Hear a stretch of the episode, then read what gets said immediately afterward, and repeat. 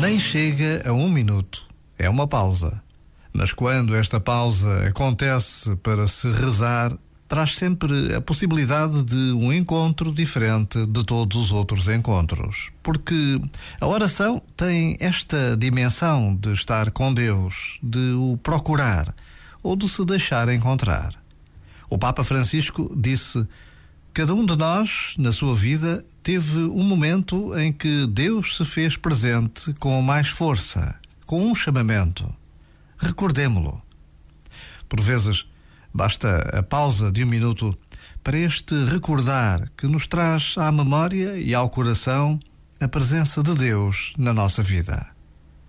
Já agora, vale a pena pensar nisto. Este momento está disponível em podcast no site e na app.